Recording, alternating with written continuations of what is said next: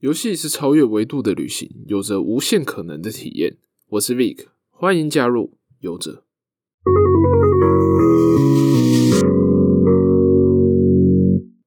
Hello，大家好，我是 Vic，欢迎收听游戏大小事。这个节目呢是在收集一些最近的游戏资讯，分享一个普通玩家略懂游戏的看法。首先呢，提到一下焦点，微软耗资了两千一百七十亿台币收购 Bethesda 的母公司。然后同时，他们也宣布 Xbox Game Pass 的会员人数订阅超过了一千五百万哦。这个金额，这个重磅消息真的是我听到的时候也是吓到。贝西塔原本是独立的第三方，现在就直接成为微软旗下的工作室，所以可以说是非常夸张的收购。当然，其实你不会在电脑上玩不到嘛，因为我们上期也有讲到，就是微软现在策略是推 Game Pass，它一定不会是主机独占的游戏啦。OK，剩下的细节呢，我们一样放到最后再讲。我们先讲第一个新闻，有关于游戏的新闻。因为很多人没有全破巫师三，所以《电狱判客二零七七》的主线故事会稍微短一点，但支线内容依然是非常的丰富的。他们也试出影片告诉大家，叶城的帮派有哪些，总共有六大帮派。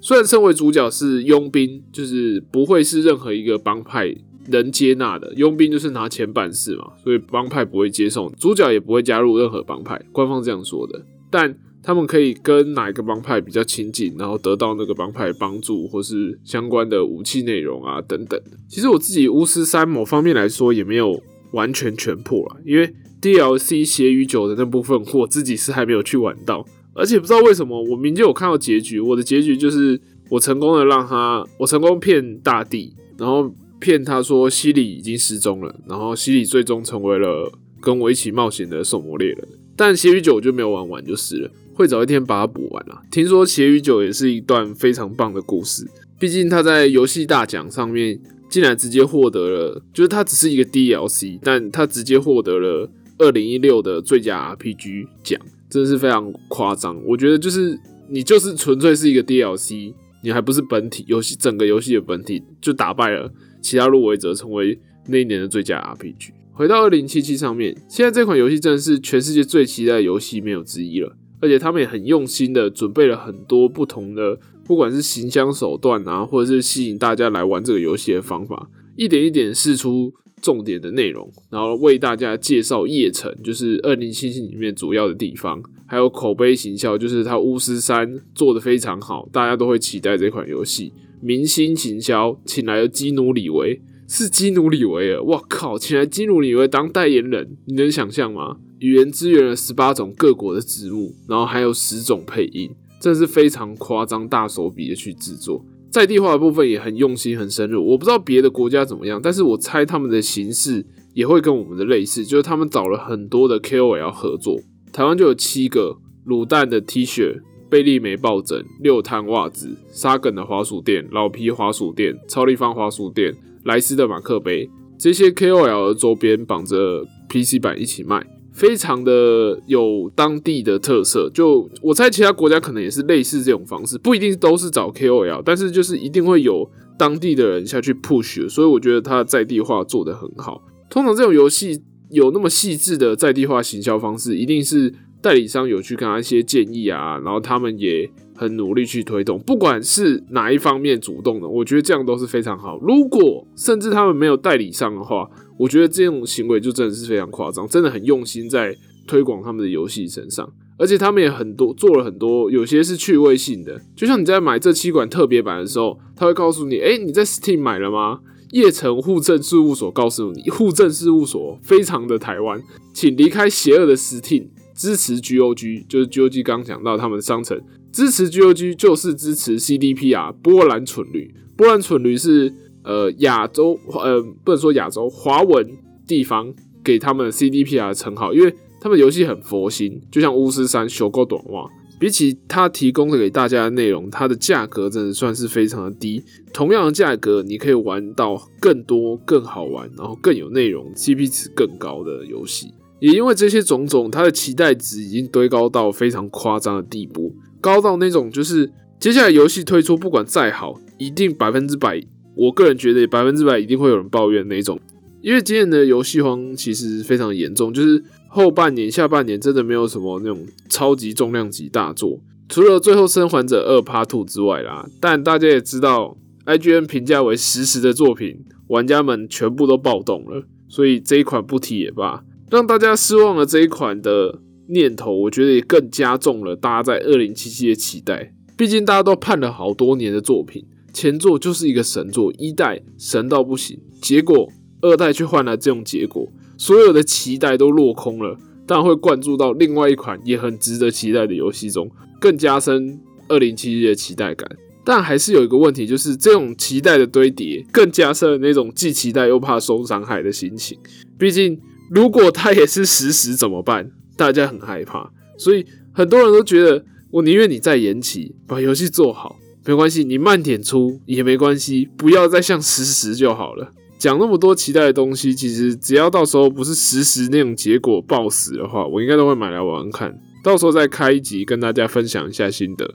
Among Us 突然爆红，二代开发宣布取消，将专注于更新一代的内容。这款游戏真的是突然大爆红。简单来讲就是狼人杀啦，每张地图都不太一样，但它有一个核心玩法，就是分好人阵营跟坏人阵营。坏人的目标就是杀掉所有好人，好人就是去解地图上的各个任务，然后解完进度条，好人就赢了。坏人有各种手法，就是比如说关门啊、关灯啊，就是遮蔽视线，让好人看不到彼此那种状况。发现尸体的时候，大家都可以一起来讨论说，到底是尸体在哪里发现的，然后凶手可能是谁，然后投票到底谁是凶手这样子。是一款非常心机的游戏，而且它已经推出将近两年的时间，是最近才爆红起来。爆红的原因，我个人看来就是因为游戏荒，加上前阵子世界第一的实况主人甲回归了退曲，然后不知道是谁开始的，但他们那一群领头羊的实况组就开始一起玩 Among Us 这款游戏，结果这款游戏就整个爆炸红，外国越来越多观众看到，甚至也传到台湾来，台湾的实况组也开始玩，所以各地就造成大流行。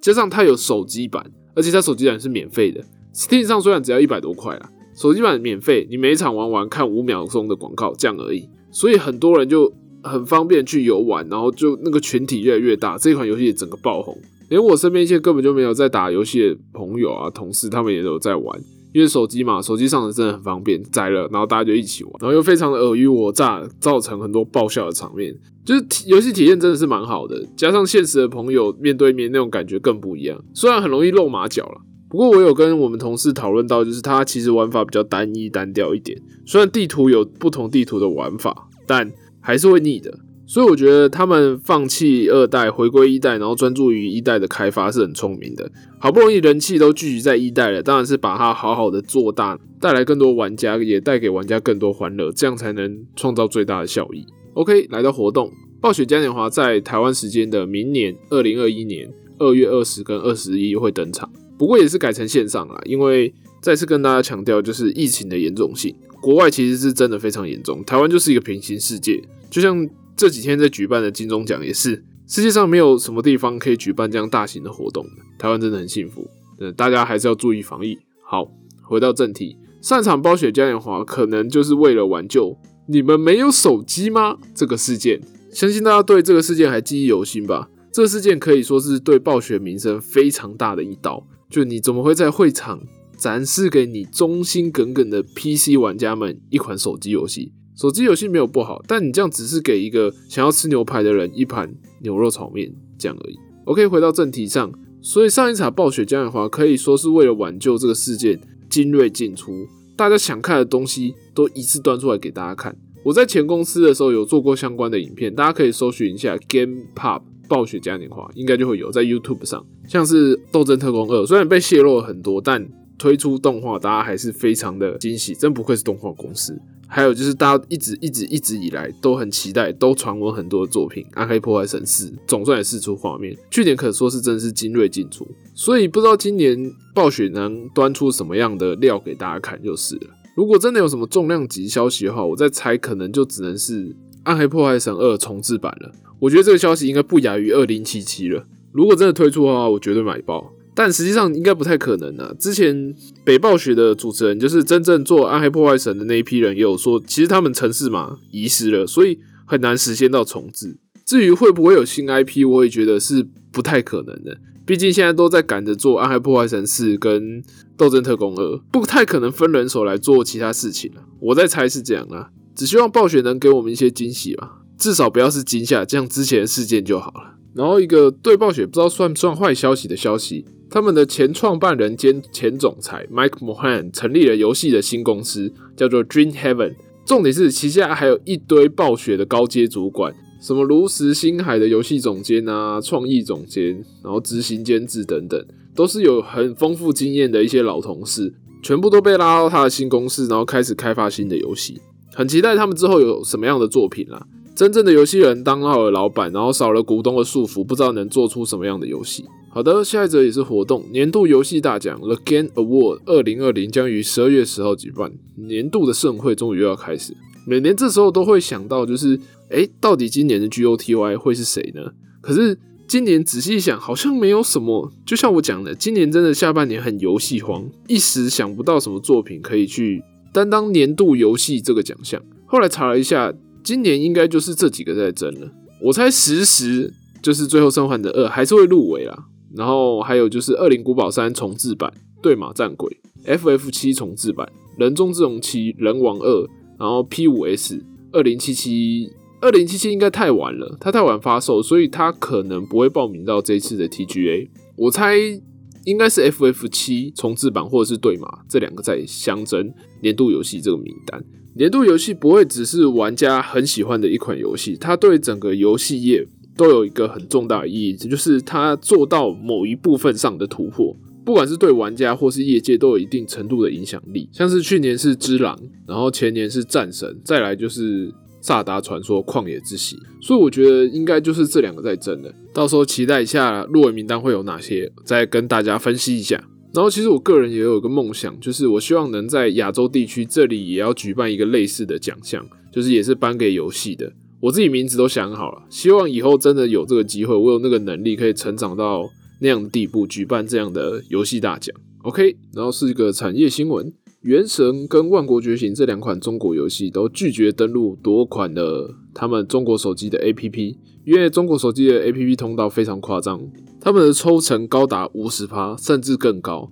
就是我们还在外面吵啊，Steam 啊，App Game 这边说 Steam 抽太多，或是 Apple 商店抽太多三十趴。中国的通道真是超级病态，超级不健康。他们手机里面的 APP 商店每个都超过五十趴，然后甚至有那种六七成，就是你辛辛苦苦做游戏，你要上他架的游戏就要分他一半。我当初听到这个时候，真的觉得非常夸张。没想到中国的抽成是这么扯，看来他们虽然市场大，但你被抽走的钱也多，所以也不是那么好做的。好的，现在讲到最后一个压轴的消息，就是微软买下了 Bethesda 的母公司，花了两千一百七十亿。然后另外他们也宣布，就是他们的 Game Pass 突破了一千五百万人，其实这个速度是非常惊人。他们是从二零一七年六月推出，然后到今年三月的时候，他们才刚突破一千万人订阅，但到现在九月，短短的五个月内，他们就增加了五十趴的人数，突破了一千五百万大关，真的是非常认真用心的在推这款，也是台湾人最爱的 CP 值很高、修够短袜，每个月只要花少少的价格就可以玩到最新大作，可以说是真的非常超值。你现在很多游戏都是玩过一遍就不玩了，甚至买了就放很久没玩，所以你还不如订阅他们的会员制，然后想玩的时候随时打开就可以玩。OK，然后我们把重点回到工作室上。微软一口气抱走了八个工作室，然后还有很多款三 A 的 IP，就把之前都是在第三方的 Bethesda，他们就归属到微软的第一方工作室，之后可能就在 Sony 那边就会完全看不到 Bethesda 的东西。他们现在买来的新 IP 有上古卷轴、佛奥一城余生、盾毁灭战士、雷神之锤系列，还有德军总部跟冤罪杀机等等。还有正在开发的新世代 IP Starfield 也是会归为微软的第一方作品。当然，他们也说以后 Bethesda 作品都会纳入 Xbox Game Pass 里面。就像我刚刚讲的，真的是非常超值。他们越扩充他们的第一方工作室，他们的 Game Pass 越超值，越吸引人。这样子，他们的工作室数量就从原本的十五个增加到二十三个。现在知名的 IP 除了上述那些之外，陆陆续续收购的还有最后一站。然后，少数星儿、荒野游侠、冰城传奇、Minecraft、我的世界、地狱之刃、极限竞速系列、战争机器、盗贼之海、弗兰国度、世纪帝国、邪灵入侵、鬼线东京等等，有趣的是，他们还有让黑曜石工作室，就是现在原初代《异尘余生》Fallout 的开发总监创立的工作室，在去年的时候，他们有开发一款号称继承 Fallout 意志的游戏《天外世界》，跟现在 Bethesda 制作 Fallout 的团队成为同一家公司旗下的工作室，所以以后说不定真的看到他们的合作，这也算是一个经典之作的合并。不过微软有说，Bethesda 之前承诺就是死亡循环，就是 Death Loop。跟鬼线东京这两个说是 PS 五现实独占的协议，他们会遵守承诺，就是让他们成为现实独占的东西，不会就是硬把它拔掉。但想当然了，之后作品就不可能让 PS 五现实独占了，至少也是 Xbox Game Pass 现实独占，怎么可能到对家？我觉得这体现出了一件事：微软就是他妈有钱，就是我需要什么很强大的内容，没错，我就用钱买来，我就有很多很强大的内容。这也表示微软真的下定决心跟 Sony 走不同的方向。我也要内容，但是我去买好的内容来增强我的服务。我的重点是在服务上，我不用去在每个时段特别强调你有什么很强不同的内容。我去强调的是，我整个服务一直都有很强大的内容，很多，你只要订阅，随时随地都玩得到很强的内容。三大主机厂的走的路已经越来越明显的分支了。这样也更表示，就是你不用买 Xbox Series X 或是 S 了，你真的就在电脑订阅就好了。就像我上礼拜讲的。OK，今天节目的最后跟大家分享一件事，就是我在录节目的当下，LOL 世界大赛正在进行，台湾队伍当然也有参加。就像我前几个礼拜有提到，他们是以一个拼装车的模式去打入围赛的，因为有两个韩援签证的关系，现在还被隔离中，所以没办法参与比赛。然后他们的 AD 也是。他们就临时找了别队的中野，还有一个退役教练的 AD 上场打，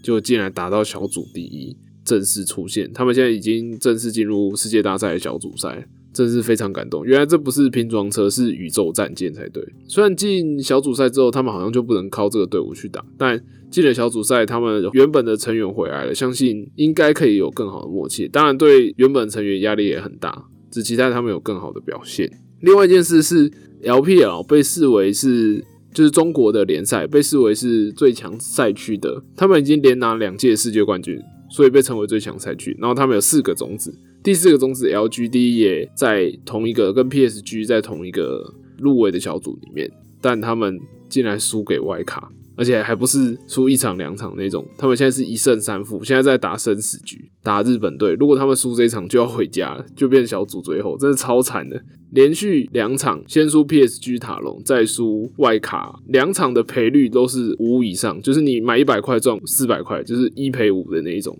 买到真的是赚到了，因为大家根本就不相信塔隆就算了啊，也不能这样说，因为大家都不相信他们会输给这两队的。说实在，小组赛。中已经有另外一队台湾的队伍，就是第一种子 Magi。现在 Magi 跟塔隆都进入世界赛的小组赛了，只希望他们接下来有更好的表现。我是不会祈太祈求他们能拿到冠军啦，至少比赛要打得精彩就好了。好的，今天就到这边啦，我是 Vic 游者，下次见。